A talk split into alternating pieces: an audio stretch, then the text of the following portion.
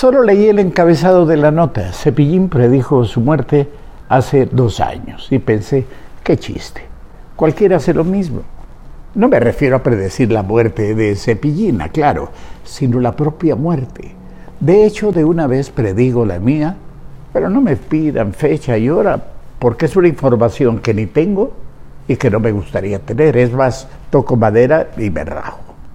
Lo que es cierto es que mientras más viejos somos, más seguido pensamos en la muerte. Lo que era mera posibilidad se convierte en certeza cuando nuestra carne y nuestros huesos se van rindiendo ante la insólita gravedad de la ley de la gravedad. No sé si usted ha pensado cómo le gustaría morir. Yo sí. A mí me gustaría dormirme y no despertar en lo que algunos llaman la muerte de santo. No sé por qué, porque hay santos que tuvieron muertes horribles. El propio San Pedro pidió ser crucificado de cabeza para no igualarse a Cristo. San Esteban fue apedreado. Santa Margaret fue condenada a morir presionada por una roca puntiaguda de unos 400 kilos.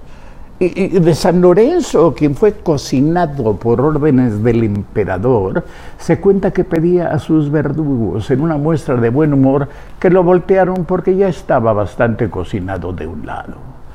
Lo que sí es eh, que a mí me gustaría que la muerte me encontrara del humor que murió mi padre, a quien ya muy enfermo cuidaban en la clínica Londres tres de mis hijas. Me cuentan, yo estaba fuera de México precisamente para transmitir la llegada de la, de la primavera al Tajín.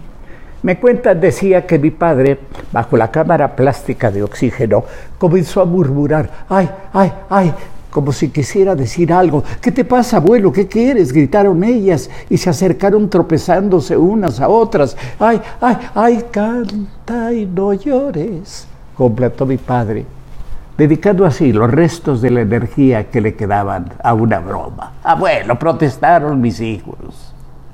Y eran días como estos. Yo estaba en el Tajín. Y entonces, como ahora, florecían aquí en el Distrito Federal las jacarandas. Ni hablar. Las jacarandas me trajeron el recuerdo de mi padre. Que de Dios goce.